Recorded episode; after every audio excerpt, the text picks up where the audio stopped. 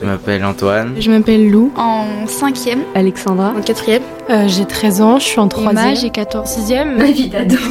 Ma vie d'ado, c'est le podcast des collégiens. C'est hilarant, mon frère, il fait tout pour me faire rire. Et je peux tout lui dire, c'est euh, un très bon pote.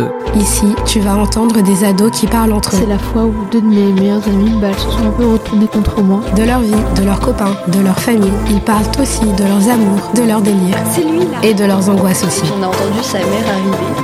Je me souviens pas de quand je pleure en fait. Ma vie d'ado, c'est intime, c'est joyeux, drôle, émouvant, c'est bouleversant comme une vie d'ado. L'année dernière, j'avais des problèmes avec un garçon.